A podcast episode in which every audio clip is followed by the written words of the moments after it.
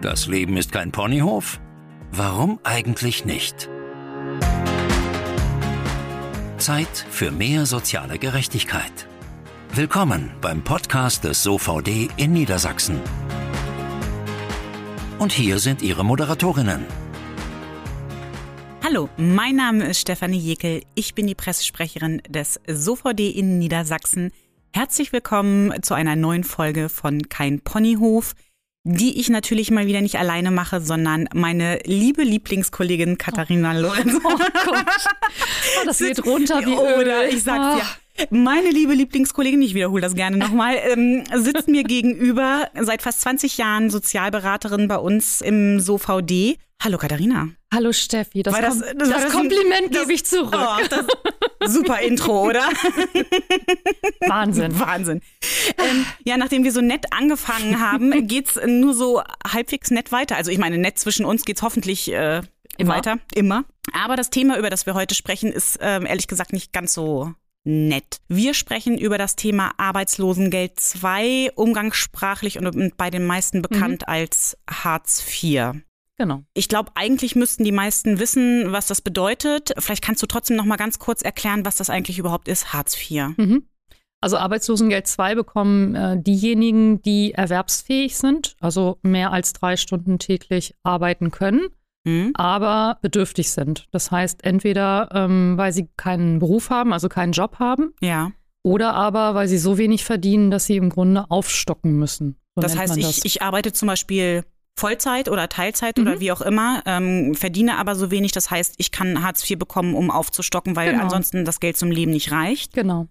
Oder aber ich habe gerade keinen Job und das mhm. schon, ehrlich gesagt, höchstwahrscheinlich über einen ziemlich langen Zeitraum. Genau, weil normalerweise, wenn ich ja arbeitslos werde, habe ich erstmal einen Anspruch auf Arbeitslosengeld 1 mhm, und genau. ähm, das läuft dann aber irgendwann aus, bei vielen schon nach einem Jahr. Ja. Und dann muss ich Arbeitslosengeld 2 beantragen. Okay, das heißt, die Betroffenen sind schon länger in dieser Situation, mhm. die prinzipiell ziemlich misslich ist. Das muss man einfach mal äh, so sagen. Ne? Also wir kennen das aus unserer Beratungspraxis. Ja. Aber natürlich auch aus unserem politischen Engagement, weil bei Hartz IV gibt's viel zu tun. Ja. Ähm, da liegt echt einiges im Argen man muss sagen, der Regelsatz ist unfassbar niedrig. Ja, ist er. Wo liegt der gerade so ungefähr? Also der Regelsatz jetzt bei einem Alleinstehenden mhm. äh, liegt bei 449 Euro im Monat. Okay, das ist tatsächlich mhm. nicht viel, weil ähm, ne, das ist ganz genau aufgeteilt, was wofür gedacht ist, für ja. Kleidung, für Essen und so weiter und so fort. Da wollen wir jetzt auch gar nicht so genau drauf eingehen, weil es ist echt ein, ein, ein Fass ohne Boden so ein ja. bisschen. Das ist echt ein, ein breites Thema. Aber was man schon nochmal sagen kann an dieser Stelle ist, dass es für die Betroffenen echt schwer ist, dass es wenig Geld ist, dass ja. ähm, die Betroffenen, die Hartz IV bekommen, armutsgefährdet sind. Ganz klar, weil es einfach so wenig Geld klar. ist. Das ist aber natürlich nicht so das, das einzige Problem, was ich zumindest so aus meiner bisherigen Arbeit für den SOVD kenne. Da geht es zum Beispiel um Sanktionen, wenn das Jobcenter irgendwie meint, man sei nicht kooperativ bei der mhm. Stellensuche, wo wir an ganz vielen Stellen auch sagen müssen, naja, das stimmt so nicht. Ne? Mhm. Ne? Also das ist nicht immer so, wie das Jobcenter ähm, den Sachverhalt sieht, ja. sondern manchmal ist das tatsächlich auch echt völlig daneben, wie die das beurteilen und dann werden die Betroffenen mit Sanktionen belegt. Das heißt, ne, denen wird das Geld gestrichen zum Teil. Genau. Ähm, und das führt natürlich dazu, dass sie, wenn sie eh schon wenig Geld haben, noch viel weniger haben. Und das ist für die Betroffenen einfach wirklich wahnsinnig schwierig zu handeln zum Großteil. Und je länger man im Grunde halt tatsächlich von Arbeitslosengeld 2 leben muss, desto schwieriger wird es. Ja. Ne, das muss man halt auch ganz klar sagen. Und auch die Kosten der Unterkunft, die halt übernommen werden bis zu einer gewissen Höhe, sind viel zu niedrig bemessen, weil wir wissen ja im Grunde, was auf dem Wohnungsmarkt momentan so vor sich geht. Mhm wie hoch die Mieten mittlerweile sind, wie die explodiert sind, von den Nebenkosten, Heizkosten ja. wollen wir gar nicht reden. Ja. Das ist ja auch ein ganz großes Thema momentan und von daher ist das halt wirklich für die Betroffenen eine ganz, ganz schwierige Situation. ja. ja. Also man muss äh, tatsächlich gerade sagen, es gibt ja eine neue Bundesregierung, ja. die sich eigentlich auf die Fahnen geschrieben hat, da was zu tun in dem Bereich. Mhm. Ne? Sie wollen ein Bürgergeld anstatt Hartz IV und so weiter und so fort. Auch da wollen wir nicht zu sehr drauf eingehen, weil ja. es ist ja kein politischer Podcast, sondern es ist ein Ponyhof-Podcast. Aber ähm, wir erhoffen uns als SOVD natürlich schon ein bisschen was, dass, ja. sich, dass sich da was ändert. Natürlich zum, zum Besseren, sind da aber natürlich auch skeptisch, weil das, was wir da zum Teil gelesen haben, nicht, nicht wirklich ja. ausreichend ist in unseren Augen. Und in einem Punkt sind wir, glaube ich, uns sehr, sehr einig, dass sich da ganz, ganz dringend was tun muss. Und das ist auch der Schwerpunkt unserer heutigen Folge. Mhm. Und zwar geht es ganz speziell um das Thema, was eigentlich passiert, wenn Jugendliche, die aus einer Familie kommen, wo mhm. jemand Hartz IV erhält, mhm. was mit denen eigentlich passiert, wenn die sich zum Beispiel im Ferienjob oder nebenbei was hinzuverdienen. Genau. Weil die Problematik ist, wenn ich das richtig verstanden habe, wenn ein Jugendlicher, also ne, wenn jemand ähm, sich was hinzuverdient im Ferienjob oder sowas, um zum Beispiel einen Führerschein zu machen oder irgendwie in Urlaub zu fahren oder so, wird das auf den Hartz-IV-Satz der Eltern angerechnet und die oder derjenige darf gar nicht alles behalten. Also zum Teil, es gibt eine Sonderregelung für Ferienjobs, aber die müssen so, auch okay. tatsächlich dann in den Ferien äh, stattfinden, diese Jobs. Ja. Die dürfen also nicht über das gesamte Jahr halt verteilt sein. Und da gibt es tatsächlich einen Betrag, der ähm, in Höhe von 2400 Euro anrechnungsfrei ist. Mhm. Haben wir aber einen Jugendlichen, der jetzt im Grunde halt kontinuierlich ähm, neben der Schule halt ein paar Stunden einfach arbeitet und sich ein bisschen was dazu verdienen will, ja. dann haben wir ein großes Problem. Okay, und dieses große Problem wird, mhm. glaube ich, deutlich ähm, in dem Fall, den du mitgebracht hast. Ja. Es geht um Tim, wenn ich mich nicht irre. Genau. Ne? okay, erzähl doch mal, was, was ist bei Tim los?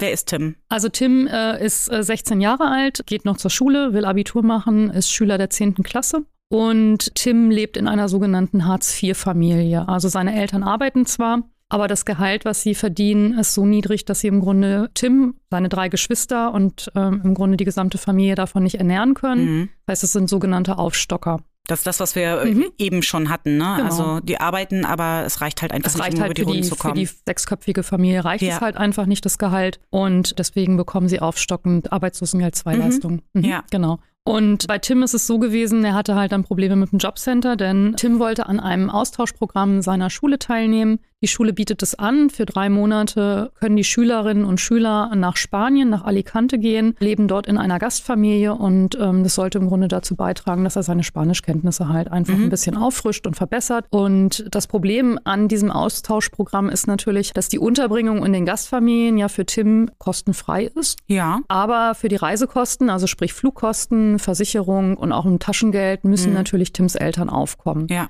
Und umgekehrt, nach drei Monaten sollte dann ein spanischer Gastschüler dann natürlich zu ihm kommen. Ja. Und auch da mussten sie natürlich zusehen, dass sie halt irgendwie für die Verpflegung und Unterkunft halt irgendwie aufkommen können für diesen ausländischen Gastschüler. Ja. Und da hat sich Tim überlegt, okay, er möchte seine Familie da halt auch finanziell natürlich nicht so stark belasten, wusste halt, das Geld ist einfach knapp und es ist halt einfach auch dafür nichts da. Und hat sich überlegt, ähm, dass er beim Supermarkt um die Ecke sich einen Minijob sucht. Mhm. Und dann hat äh, Tim diesen Minijob angenommen, um äh, am Wochenende dort auszuhelfen, sich dann halt nebenbei äh, ein bisschen Geld zu verdienen. Ja.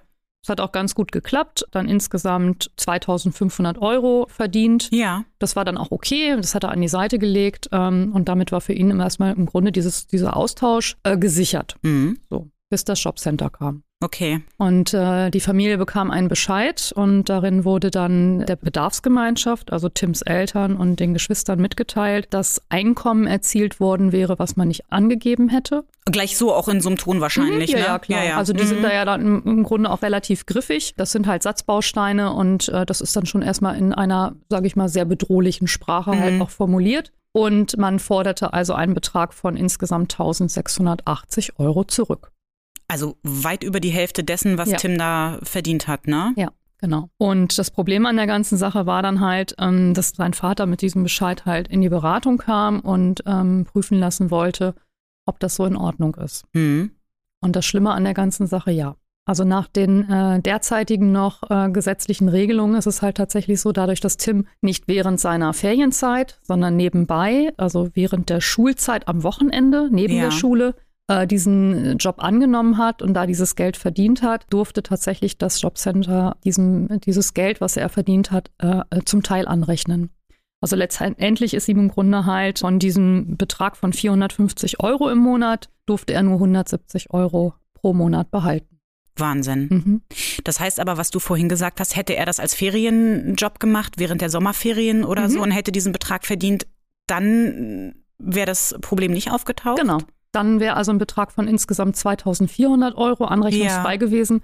Also er hatte ja ein bisschen mehr als diese 2400 ja, Euro okay. verdient, aber äh, zumindest hätte, äh, hätte man sagen können, die 2400 Euro dürfen nicht angerechnet werden, genau. Und das war der Fehler. Wo ist denn da der Sinn, wenn ich mal fragen darf? Also warum ist ein Ferienjob okay, aber wenn jemand neben der Schule jobbt, geht's nicht? Wo ist der Sinn? Du, frag mich nicht. frag den Gesetzgeber. es, es, gibt höchstwahrscheinlich keinen. Ne? Ja, frag den Gesetzgeber. Also das Problem an der ganzen Sache ist halt tatsächlich, dass Kinder und Jugendliche, die ähm, aus diesen Familien kommen, die Hartz IV ähm, oder Arbeitslosengeld II beziehen, im Grunde wie kleine Arbeitslose behandelt werden. Wie kleine Erwachsene, ne? Hast wie du auch schon mal gesagt. Ne? Erwachsene ne? Arbeitslose. Ja. Und das sind sie halt nicht. Ne, sie haben halt einfach nur das Pech gehabt, dass tatsächlich die Eltern aus welchen Gründen auch immer einfach momentan keinen Job haben oder zu wenig verdienen. Und äh, wenn sie selber versuchen, im Grunde da halt einfach ein bisschen beizusteuern und sich halt auch auch mal Wünsche zu er erlauben oder auch in diesem Fall, das ging ja auch im Grunde um seine berufliche Zukunft ein bisschen. Also ja, wenn klar. man einen Austausch macht und seine Sprachkenntnisse verbessern möchte, dann hat das natürlich auch zur Folge, dass man unter Umständen vielleicht halt auch ein besseres Abitur macht. Ähm, das kann auch vielleicht fürs Studium nachher halt äh, eine gute Möglichkeit sein und der wird noch bestraft ist es maximal demotivierend, oder? Ja, ist es auch. Ja. Also ich glaube, viele Eltern würden sich freuen, wenn äh, die Kinder nebenbei noch irgendwie ein bisschen jobben gehen würden, um sich irgendwie das zu erfüllen, was sie irgendwie machen möchten in ihrer mhm. ähm, Freizeit. Genau. Oder für den Führerschein oder was auch immer. Ja, es gibt ja vielfältige Sachen, die halt genau. halt auch einfach wichtig sind, auch für später. Ein Führerschein ist zum Beispiel halt auch eine ganz wichtige Geschichte. Ne? Es gibt ja auch viele Jobs, ähm, die kann man vielleicht auch nur ausüben, indem man vielleicht auch den Führerschein hat. Ja.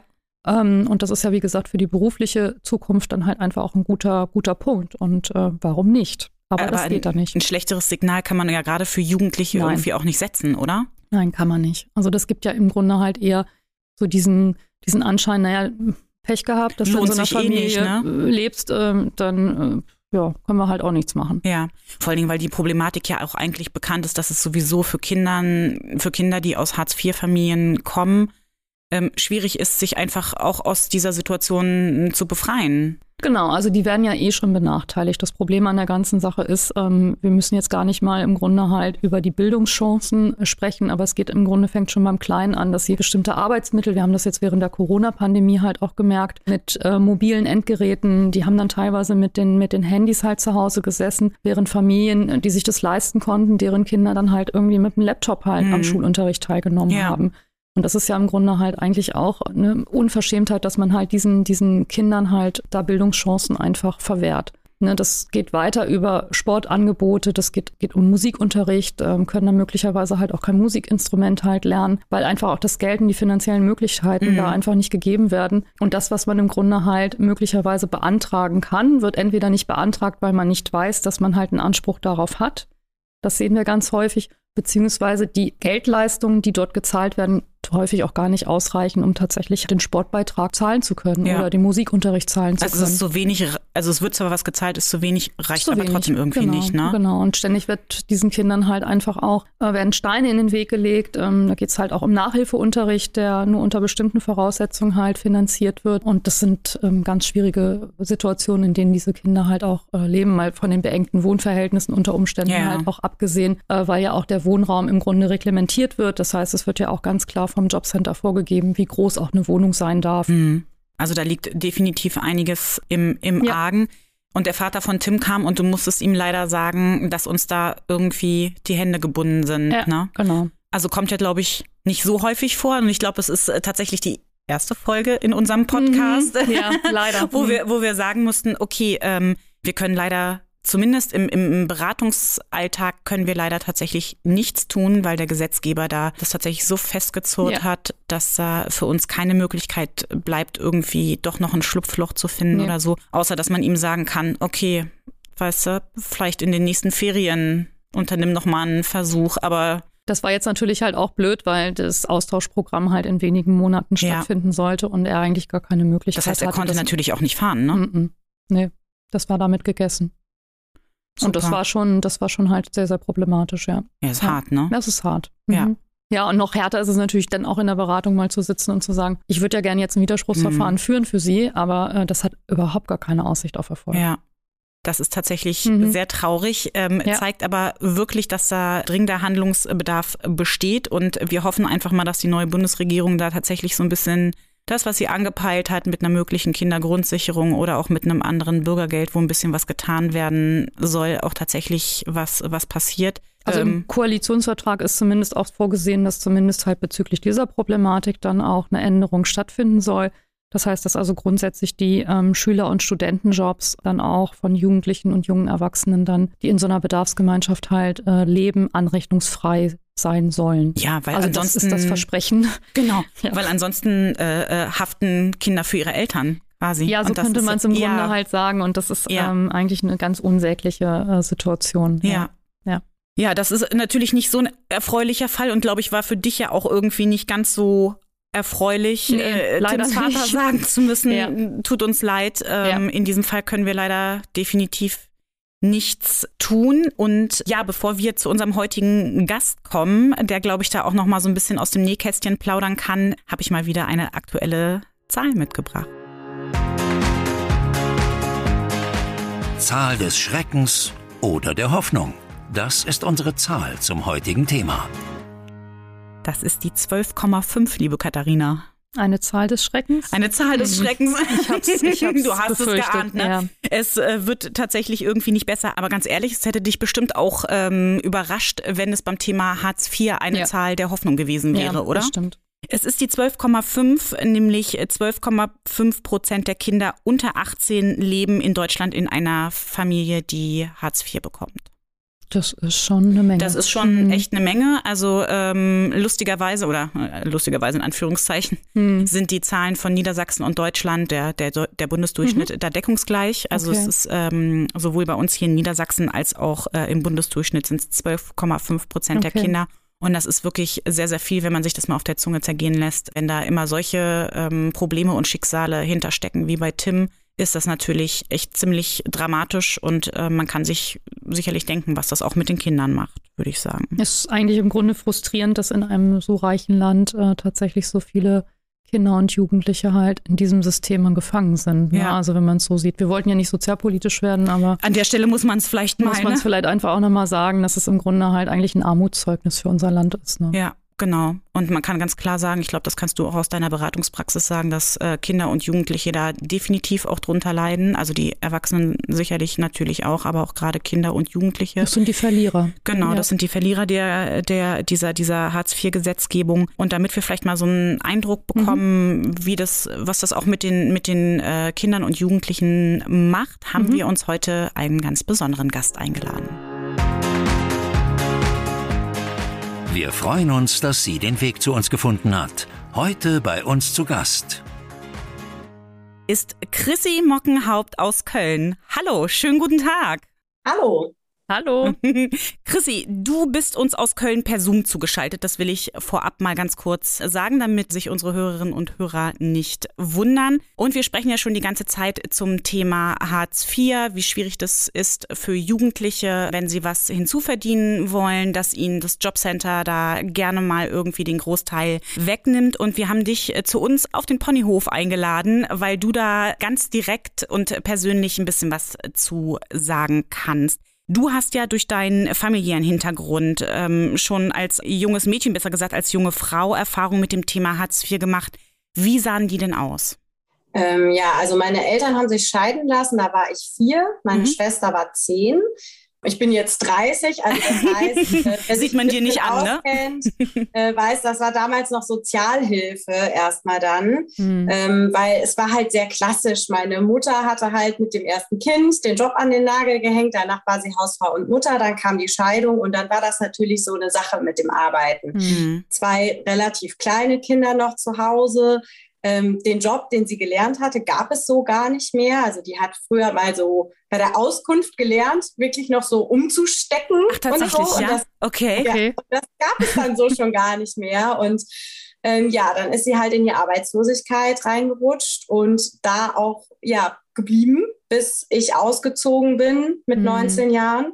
Das heißt, wir haben dann erstmal Sozialhilfe bekommen und irgendwann, als dann Hartz IV eingeführt wurde, war es dann halt Hartz IV. Mhm. mhm. Wie war das denn für dich als äh, Kind oder Jugendliche so mit, mit, mit einer Mutter, die Hartz IV bekommt, was ja prinzipiell äh, leider und bedauerlicherweise immer irgendwie noch so ein, so ein Stigma in unserer Gesellschaft ist? Was, was hat das denn so mit dir gemacht als Jugendliche oder als Kind auch?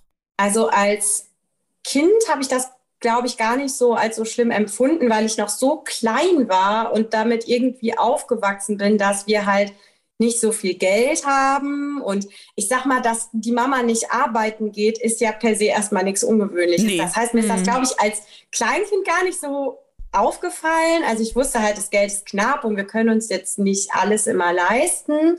Aber da war das noch nicht so äh, krass für mich. Krasser war es dann so, als ich ähm, ja so jugendlich war und dann ja man halt einfach nicht das Geld für Dinge hat, wofür andere Geld haben. Also ich habe dann auch mit 13 selber angefangen zu arbeiten und Zeitung auszutragen weil meine Mutter einfach nicht mehr wusste, wie sie mir überhaupt mal und seien es nur 20 Euro Taschengeld im Monat äh, geben soll. Mhm. Und ja, man braucht ja nun mal auch als Jugendlicher ein bisschen Geld und möchte mal was unternehmen. Und so meiner Erfahrung nach und auch wenn ich mit anderen gesprochen habe, die das Ganze erlebt haben, ist es schon so, dass man auch als Kind von Eltern, die Hartz IV bekommen, einfach auch noch mal sehr viel mehr vom eigenen Geld bezahlen muss als andere. Also Klamotten bezahlt man sich meistens selber, jegliches Freizeitvergnügen, sag ich mal. Wir haben auf dem Land gewohnt, das heißt, ich brauchte dann auch so eine äh, Monatsbusfahrkarte, die es halt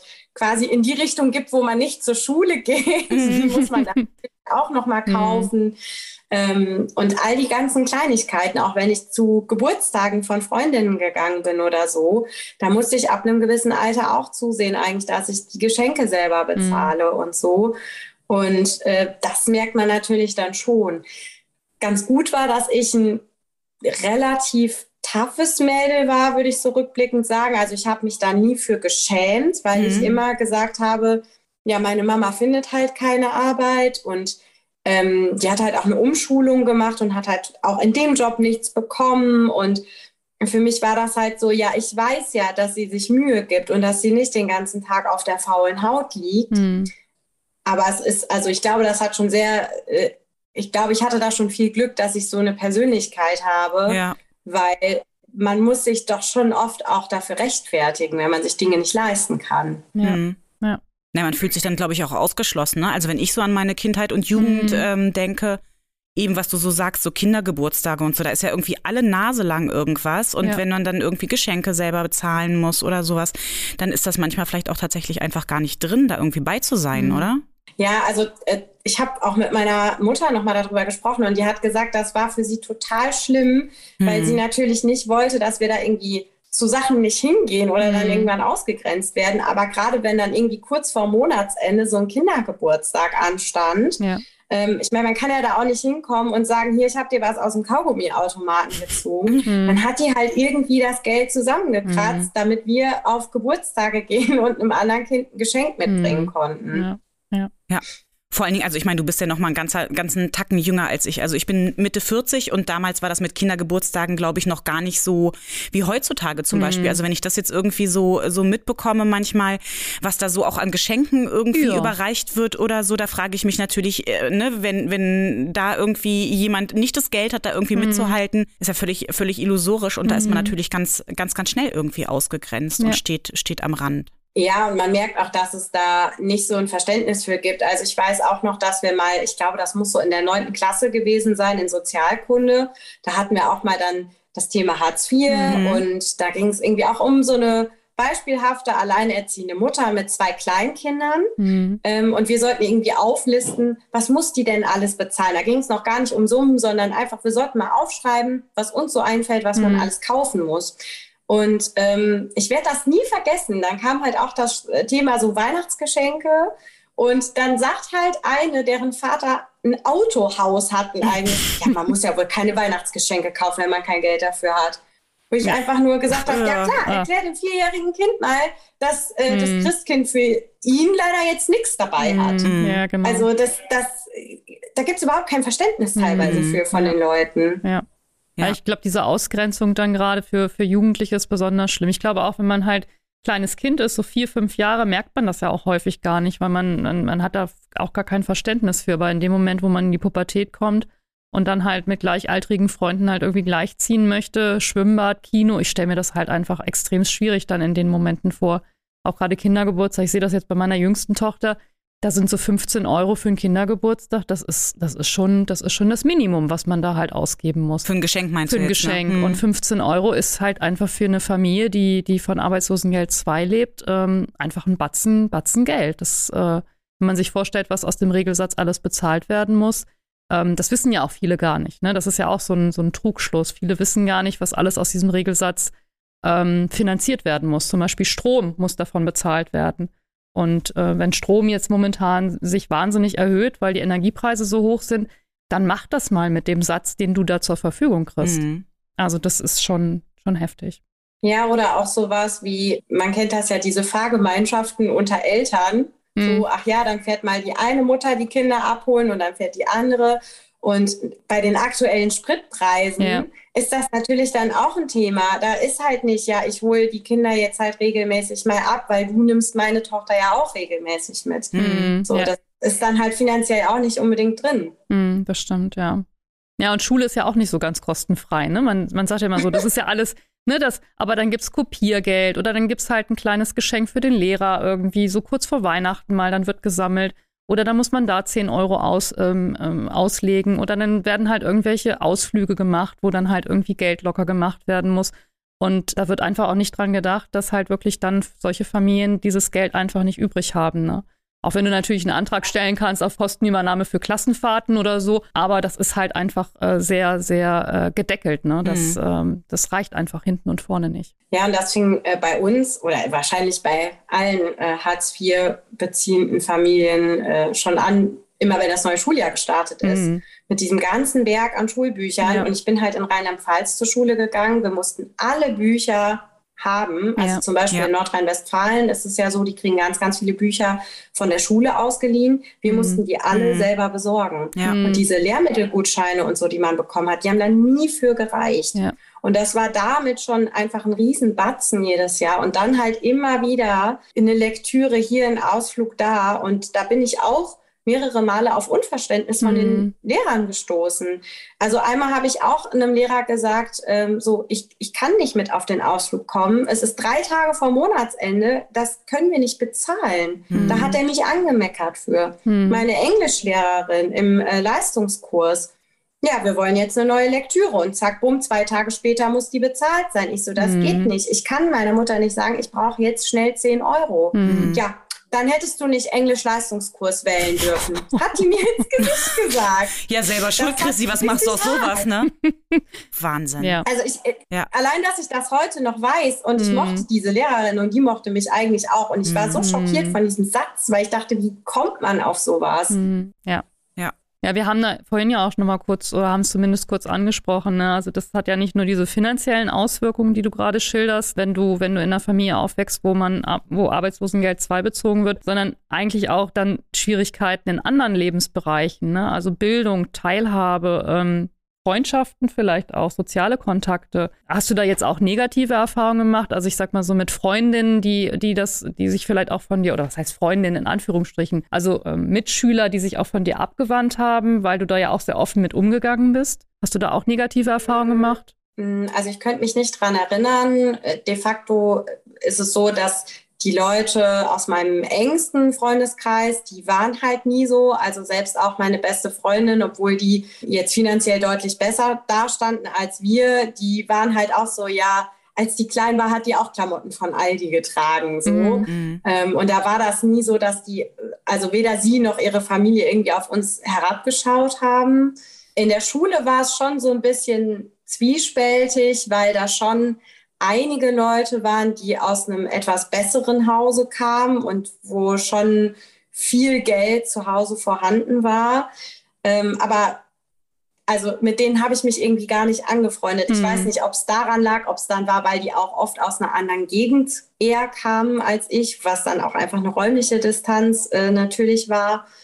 Mm, ich habe mir dann einfach ja die passenden Freunde gesucht. Mhm, also ich könnte ja. jetzt nicht sagen, dass ich keine Freunde gehabt hätte oder ähm, Freundeskreise, wo ich äh, dachte, oh mein Gott, ich muss irgendwie gucken, dass ich mithalten kann, weil dann tatsächlich mh, mm, die Freunde, die ich hatte, auch eher aus Haushalten oft kamen, wo entweder nicht so viel Geld vorhanden war oder wo das einfach nicht so eine Rolle gespielt mhm. hat. Ja, die sind dann vielleicht zweimal im Jahr in Urlaub gefahren und das war dann anders, aber es war auch nicht schlimm, wenn man irgendwelche Sachen nicht mitgemacht hat ja. oder so.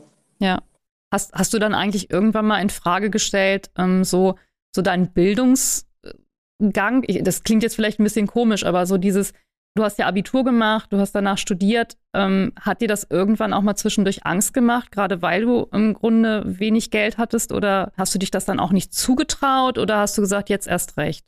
Also tatsächlich war es mir immer unglaublich wichtig, Leistung zu erbringen, fleißig zu sein, damit ich eben aus diesem System rauskomme. Mhm. Ich glaube, mir hat auch sehr in die Karten gespielt, dass ich schon immer sehr neugierig war, dass ich schon in der Grundschule eigentlich gern zur Schule gegangen bin. Ich habe immer gern gelernt. Ich hatte, und das weiß ich halt eher jetzt so als Erwachsene, ich hatte auch viel Glück mit meiner Mutter, die trotzdem versucht hat, immer alles, was irgendwie geht, zu ermöglichen mhm. und die halt da stand und obwohl sie selber, keine Ahnung, nie Französisch hatte, abends mit mir Französisch-Vokabeln gelernt hat. Mhm. So, wenn ich jetzt Eltern habe, die vielleicht selber zehn Stunden am Tag arbeiten und trotzdem mit Hartz IV aufstocken müssen, die können sich nicht unbedingt abends mit das mir stimmt. hinsetzen ja. und mir ja. lernen. Ja. Oder wenn ich Nachhilfe gebraucht hätte, wir hätten das nicht finanzieren können. Mhm. So, das mhm.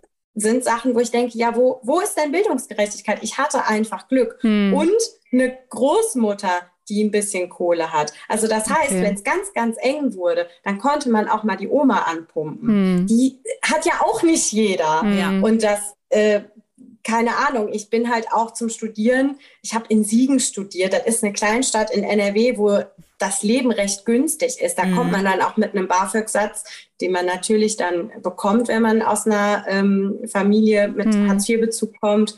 Das konnte man dann sich auch noch leisten, ja. wenn ich jetzt irgendwie hätte nach München ziehen müssen oder so, weil es nur da das gegeben hätte, was ich studieren will. Dann ja. Wäre gar nicht gegangen, ne? Ja. Nee, dann hättest du das nee. Studium gar nicht durchziehen können. Das ist ja dann auch, wie du eben schon sagtest, ne? Bildungsgerechtigkeit gibt es da halt nicht. Ne? Also dann musst du da halt gucken, welche, welche Hochschule oder welche Universität du da letztendlich dann halt wählst. Oder ob du halt auch vielleicht Abitur überhaupt machst oder vielleicht nicht, vielleicht schon mal eine, schnell arbeiten gehen musst. Ja, ne? schnell eine Ausbildung machst, weil du Geld verdienen willst. Ja, oder vielleicht, weil man muss. Also meine Mutter genau. hat mir das jetzt nochmal hm. erzählt, dass meine Schwester als meine Schwester 16 Jahre alt geworden ist, da war die gerade in der 10. Klasse an der Realschule, mhm. ist meiner Mutter einfach das Geld für meine Schwester gekürzt worden, ohne Ankündigung. Dann hat sie halt nachgefragt und dann ja. hieß es, ja, die ist doch jetzt alt genug, die kann doch jetzt arbeiten gehen. Ja, ich ja, ja. denke, ja, das stimmt. Das sein? Ja, so, eine, so, ein, so einen Fall hatten wir ja auch mal hier äh, bei uns in der Beratung tatsächlich halt, dass man dann gesagt hat, okay, die brauchen das jetzt nicht mehr, die können doch arbeiten gehen, die sollen doch einfach im Grunde halt das Gymnasium abbrechen nach der 10. Klasse. Äh, das wäre doch jetzt nicht mehr notwendig. Wirklich jetzt? Mhm. Ja, gab es mal einen ganz krassen Fall, haben wir tatsächlich mal gehabt, ja. Also das ist schon, schon von Seiten des Jobcenters dann halt, also das, das war vor ein paar Jahren, aber das war wirklich eine ganz, ganz schlimme Situation für die Familie. Mhm. Ja, und das ist so, also ich finde auch Menschen wie ich werden dann gerne als die Positivbeispiele ja. rausgepickt, ja. um zu sagen, na, seht ihr mal, wenn man nur fleißig genug ist, dann kann man das schaffen. Das mhm. ist aber nicht einfach nur mein Fleiß, sondern mhm. das sind ganz, ganz viele glückliche Zufälle, ja. die da reingespielt mhm. haben. Für mich auch, dass ich eine ältere Schwester habe, mhm. die mir zum Beispiel in Mathe helfen mhm. konnte, weil, wie gesagt, Nachhilfe wäre für mich nicht drin gewesen und ich war mhm. nicht gut in Mathe. So, ja. und das sind alles Sachen, die zusammenkommen, wo ich heute sage, nee, also wenn da zwei, drei Sachen ein bisschen anders gewesen wären, dann wäre ich äh, mit Sicherheit nicht zur Uni gegangen. Ja. Mhm. ja. Ja, das stimmt. Also Nachhilfeunterricht ist ja auch so ein Punkt. Hatten wir vorhin, glaube ich, auch ganz kurz angesprochen. Geht tatsächlich nur, wenn die Versetzung gefährdet ist. Na, also so ja. gefährdet ist, dass man im Grunde halt tatsächlich die Hilf Nachhilfe benötigt. Wenn man jetzt aber sagt, man, man kommt sonst ganz gut durch, aber man hat einfach Schwierigkeiten in einigen Fächern, gibt es keine Nachhilfe für mhm. Kinder aus Arbeitslosengeld zwei Familien. Das ist halt einfach auch wieder ein absoluter Nachteil. Ja, ist halt von Bildungsgerechtigkeit weit entfernt, Nein, ne? Das ist keine Spur von. Ja. Nein, das stimmt. Und vor allem, dass der Karren dann auch erstmal so tief im Dreck stecken ja. muss, dass die Versetzung gefährdet genau. ist, bevor man ja, ja, klar. Ja, ja, das stimmt. Das ja. stimmt. Wie ist das denn? Du hast es ja schon mal so angedeutet, ne, mit deiner, mit deiner Schwester und das Jobcenter wollte da irgendwie kürzen. Wie war das denn bei euch in der Familie irgendwie so mit im, der Umgang mit dem Jobcenter, so mit dem Amt oder wie, wie auch immer man das so sagen mag? Also, weil wir erleben halt ganz oft bei uns in der Beratung, dass es tatsächlich anstrengend, schwierig Und das ist manchmal echt noch nett ausgedrückt. Ja. Ähm, ne, die Schreiben, die da kommen, die haben ja einen bestimmten Ton, die sind ja in einer bestimmten Tonalität irgendwie gehalten. War das bei euch auch irgendwie Thema? War das bei euch auch so?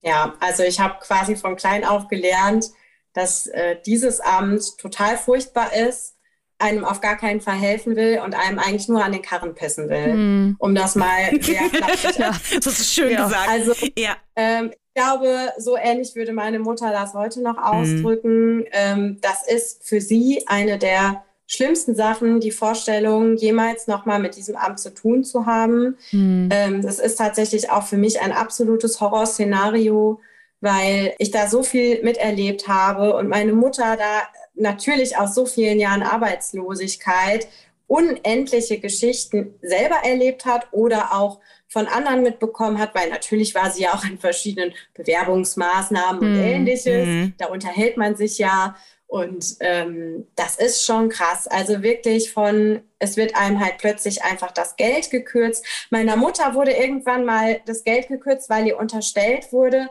sie hätte ein heimliches Sparbuch. Da war eine Person, die hatte nur denselben Nachnamen, die hatte nicht denselben Vornamen, die hatte nicht, nicht, mehr, die hat nicht im selben Ort gewohnt, okay. die hatte auch nicht dasselbe Geburtsdatum. Hm. Ja. Und dann musste aber meine Mutter der Sache auch erstmal hinterherrennen und mhm. fragen, was ist denn da los? Und sie hat die Beweispflicht gehabt. Ja. Das ist ja auch sowas. Ja. Sonst sagt man im Zweifel für den Angeklagten, aber nicht, wenn man Hartz IV bekommt, ja. offensichtlich. Mhm. Und das ist ja manchmal auch gar nicht so einfach. Ja. Wahnsinn. Ähm, wir hatten vorhin ja den, den Fall, wir haben vorhin auch im Vorgespräch ganz kurz äh, dazu gesprochen, von Tim, der ähm, neben der Schule gejobbt hat, um irgendwie seinen Auslandsaufenthalt irgendwie von äh, ne, in der Schule mhm. zu bezahlen. Und äh, wo dann das Jobcenter auch hinterher gesagt hat, hier, äh, Edge Badge, ne, deine Eltern bekommen ja Hartz IV, da gibst du mal den Großteil wieder ab. Hast du sowas auch erlebt? Ähm, Jein. Also ich wusste davon, mhm. aber deshalb äh, lief halt alles, was ich gearbeitet habe, lief unter der Hand mhm. eigentlich, außer okay. dieses Zeitung austragen, was mhm. ich dann mhm. mit 13 oder so angefangen habe, weil es waren halt irgendwie, ich weiß gar nicht, 30, 40 Euro im mhm, Monat, ja. die ich da bekommen habe. Und zu dem Zeitpunkt hatte meine Mutter halt auch noch gar keinen Zuverdienst. Ähm, später war das aber mal so, dass sie halt ein damals noch 400 Euro Job hatte. Mhm. Und das heißt, das wurde ja dann eh schon bis auf, ich glaube, 160 Euro oder so gekürzt, ja. die sie dann selbst behalten durfte. Und alles, was ich noch verdient hätte, hätte ich ja komplett abgeben müssen. Mhm. mhm. Und ähm, ja, dann habe ich halt auch irgendwie für unsere Vermieterin den Hausflur geputzt mhm. und mich um den ja. Garten gekümmert oder habe halt äh, Nachhilfe selber gegeben an andere mhm. SchülerInnen ähm, und habe mir da bar was auf die Kralle verdient, mhm. weil es, ich habe, wie gesagt, Taschengeld war nicht drin. Das mhm, heißt, ja. ich musste selber Geld verdienen. Ich hätte aber nichts davon behalten ja. dürfen. Also es ist total skurril. Ja. Das, es macht halt gar keinen Sinn, weil man wird halt auch als als Kind dafür abgestraft, ja, dass die ja. Eltern keinen Job haben oder teilweise ja halt eben einen Job haben, aber einfach nicht genug da verdienen.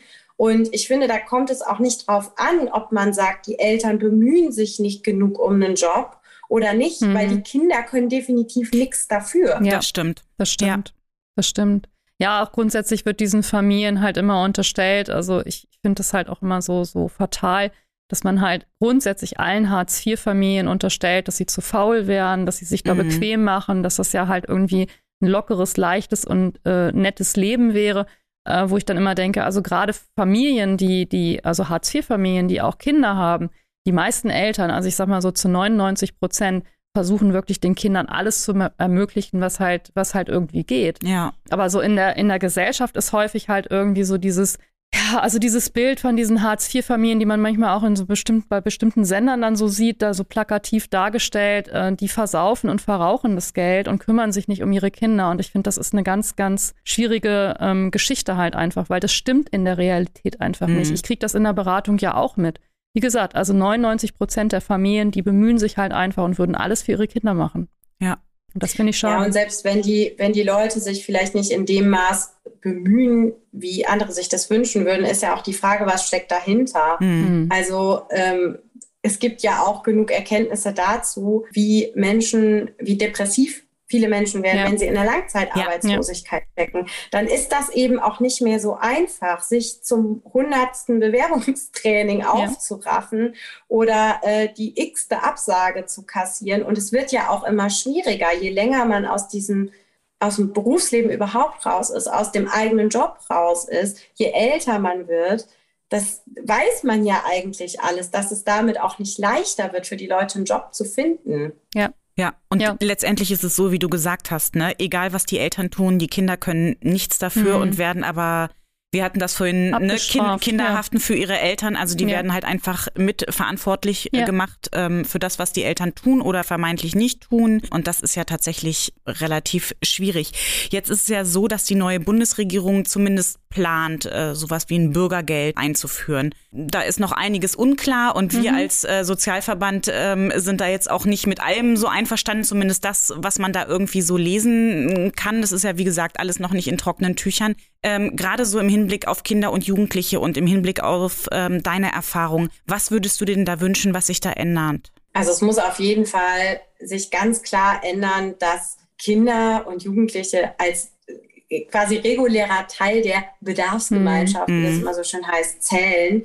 Es kann nicht sein, dass ähm, man nicht sein eigenes Geld verdienen kann, denn ich finde, es vermittelt auch ein unglaublich schlechtes Bild weil es zeigt ja im Zweifel, nee, deine Leistung lohnt sich eben nicht, genau. weil du kriegst ja. weggenommen.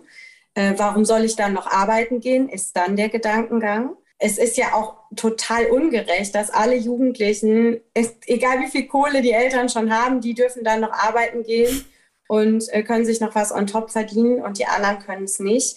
Und es muss viel mehr geben für Bildung und auch für soziale und kulturelle Teilhabe. Mhm. Also ich glaube, es gibt ja diesen diesen Gutschein, den man bekommen kann, was sind das, 12 Euro im Monat? Oder 10 Euro, so? ja. Ja, für Musikunterrichten. Was ja. kann man denn davon machen? Da kann man mhm. vielleicht mal einmal ohne Popcorn ins Kino gehen, dann ist das aufgebraucht. Mhm. Ja. Und es kann auch nicht sein, dass jemand einfach gesagt bekommt, naja, deine Eltern kriegen Hartz IV, du hast Pech, du kannst halt keinen äh, Sportverein äh, besuchen, du kannst nicht äh, ins Kino gehen oder ins Theater du kannst nicht Nachhilfe bekommen, du kannst kein Musikinstrument lernen. Mhm. Das ist so ungerecht einfach, das dürfte es einfach nicht geben. Mhm. Ja.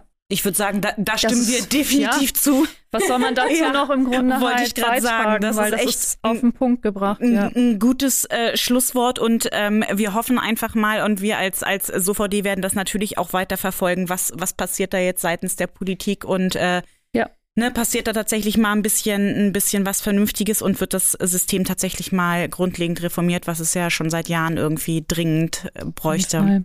Chrissy, an dieser Stelle vielen, vielen Dank erstmal, dass du dir die Zeit für uns genommen hast und ein bisschen, ein bisschen was aus deinem Leben zu diesem Thema auch erzählt hast. Ich glaube, das ist ziemlich wichtig, dass man da auch mal hört, wie das für die Betroffenen ja. einfach ist. Ja. ja, vielen Dank, dass du bei uns auf dem Ponyhof warst. Dankeschön. ja, danke euch für die Einladung. Gerne, gerne, gerne. Ja, Katharina, auch dir vielen, vielen Dank für diese Folge mal wieder. Es war mir eine große Freude. Natürlich. Und, Steffi, äh, wie immer. Dann ähm, würde ich sagen, bis zum nächsten Mal. Alles klar. Tschüss. Tschüss. Tschüss. Das war er, der Podcast des SOVD Niedersachsen. Vielen Dank für Ihr Interesse. Wir freuen uns über Ihre Kommentare und Bewertungen. Oder schreiben Sie uns gerne eine E-Mail mit Ihren Wünschen und Anregungen. Wir werden uns weiter für mehr soziale Gerechtigkeit einsetzen. Seien Sie dabei.